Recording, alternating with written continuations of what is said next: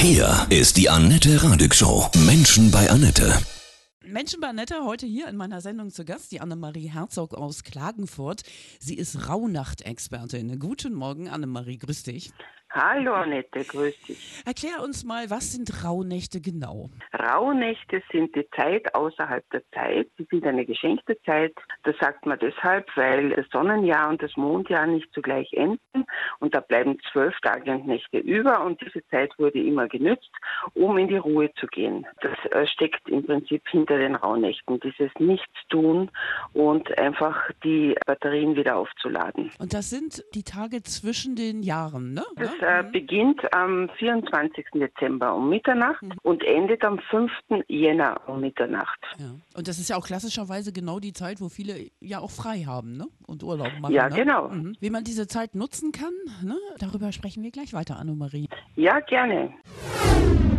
Annemarie Herzog ist heute hier in meiner Sendung aus Österreich, aus Klagenfurt. Annemarie, du bist Rauhnacht-Expertin. Du hast ja. ähm, eben schon erzählt, das sind die Nächte ab dem 24. Dezember, ab 0 Uhr bis zum 5. Januar, ne? Genau. Man sagte mal, es ist die Zeit zwischen den Jahren und du hast gesagt, das ist geschenkte Zeit. Kannst du das nochmal näher erklären? Die geschenkte Zeit wurde damals genützt, also in früheren äh, Zeiten, um eben wirklich gar nichts zu tun. Man hat sogar gesagt, also man sollte sogar keine Wäsche waschen, weil eben das Wäschewaschen dazu führt, dass eben das Dunkle aus dieser Zeit sich in den Fasern verhängt. Das ist eine Legende gewesen. Also man hat wirklich gar nichts getan, als eben sich zur Ruhe gesetzt. Und heute ist das genau das Gegenteil. Das heißt, die Leute gehen nicht so in die Ruhe, dass sie wirklich ihre Batterien aufladen, sondern sie hetzen im Prinzip weiter. Im Unterbewusstsein haben wir ja ein Zeitraum, Rat, das uns sagt, einmal im Jahr müssen wir die Ruhe gehen, damit auch unsere Batterien aufgeladen werden, damit die Energie fürs nächste Jahr wieder reicht.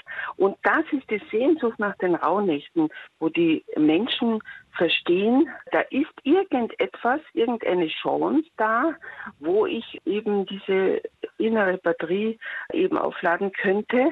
Und äh, sie wissen gar nicht genau Bescheid, was dahinter steckt, aber sie haben die Sehnsucht danach. Genau, also meine Großmutter zum Beispiel, die hat das auch immer gesagt, ne? also jetzt zwischen den Jahren keine Wäsche aufhängen. Ich habe Ja. das damals auch überhaupt nicht verstanden, aber Ja, ist mir jetzt klar. Und was ich immer schon fand, äh, seit ich so denken kann, dass diese Zeit immer so komisch war, dass ich mich immer komisch gefühlt habe zwischen Weihnachten und Neujahr. Mhm. ja, Auch keine ja. Lust hatte zum Arbeiten, aber das muss man ja. Mhm. bei uns auch im Job. Ne? Radio geht ja 24 Stunden um die Uhr. Diese, diese Möglichkeiten, die sich da bieten, die sind ja eben auch deshalb so, weil jede Rauhnacht für ein Thema steht.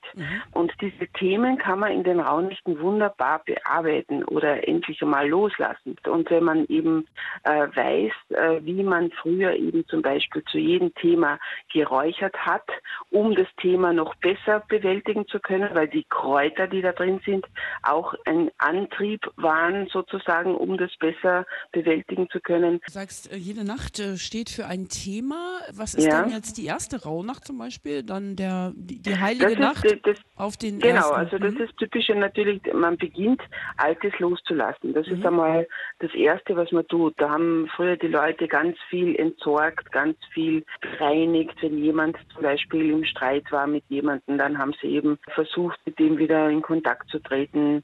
Wenn jemand Schulden hatte früher, wenn man, wenn er beim Bauern Holz gekauft hat und das nicht bezahlen konnte unterm Jahr, dann hat er es eben in der ersten Rauhnacht gemacht. Also ein, eine klassische Loslasszeit und die beginnt mit der ersten Rauhnacht. Übrigens sind das nicht nur die Nächte. Das ist aber ein Zyklus von 0 Uhr bis 0 Uhr. Ja, man sagt Nächte, weil die Nächte in dieser Zeit länger sind als die Tage. Du Ja. hast gesagt, jede Nacht steht für ein bes besonderes Thema. Mhm. Äh, es sind zwölf Nächte. Stehen die dann auch jeweils für einen Monat im Jahr? Oder? Ja, Hm. genau. So wie du sagst, es ist so, dass die äh, erste Rauhnacht für den Jänner, die zweite für den Februar, die dritte für den März und so weiter steht und man sollte immer, wenn man zum Beispiel in der ersten Rauhnacht etwas träumt oder etwas Besonderes erlebt, das unbedingt aufschreiben aufschreiben und dann im jeweiligen Monat nachsehen, Ah. was man da geschrieben hat. Und das ist ganz, ganz interessant, was sich da zeigt in diesem Monat. Ja?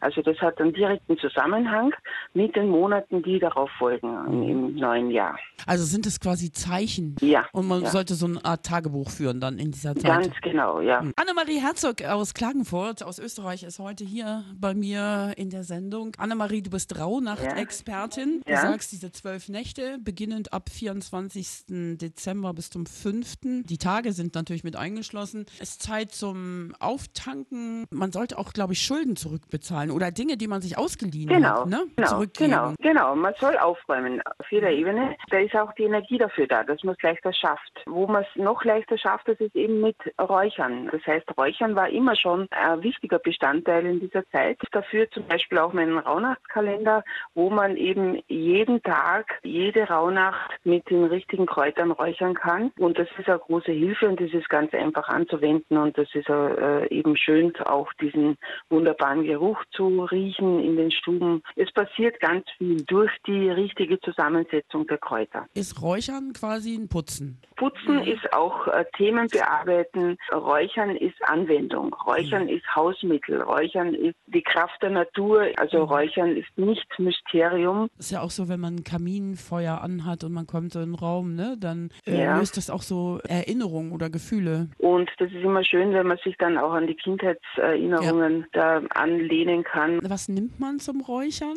Weihrauch, Myrrhe sind so die Klassiker, weil die kennt man ja auch ähm, aus der Zeit der Heiligen Drei Könige. Märchen und Mythen kommen da auch so zusammen. Ne? Ja, natürlich. In Österreich ist es ja auch dieses, wie heißen die mit diesen Köpfen drauf, dieses Perschentreiben? Ist das nicht auch Berchten, da? ja. Ja, die Berchten, das sind auch Rauhnachtsfiguren. Ah, genau. ja, genau. Die vertreiben durch ihr lautes Getöse, vertreiben sie sozusagen das Dunkle. In der Türkei oder auch in Griechenland, ne, wenn man so umzieht, die Menschen in neue Wohnungen, Häuser ziehen, dann werden die Räume ja auch ausgeräuchert. Ne? Also Ja, das ist bei denen genau. ganz, ganz normaler äh, Vorgang. Genau, Ne? genau. Also das Hausputzen, das Räuchern Mhm. zum Putzen, das wird ja das ganze Jahr über praktiziert. Mhm. Aber natürlich auch in dieser Zeit, wo eben das Jahr zu Ende geht, wo man auch Altenergien aus den Wohnungen bringen will und um neu starten zu können ins neue Jahr. Nochmal zusammengefasst, Ja. alte geliehene Sachen zurückgeben in der Zeit, Ja. ne? mal alle Viere gerade sein lassen, mal Mhm. auf sich hören. in sich hineinhören. Was Mhm. brauche ich gerade? Was habe ich schon lange nicht mehr getan? Wo kann ich mir selbst einmal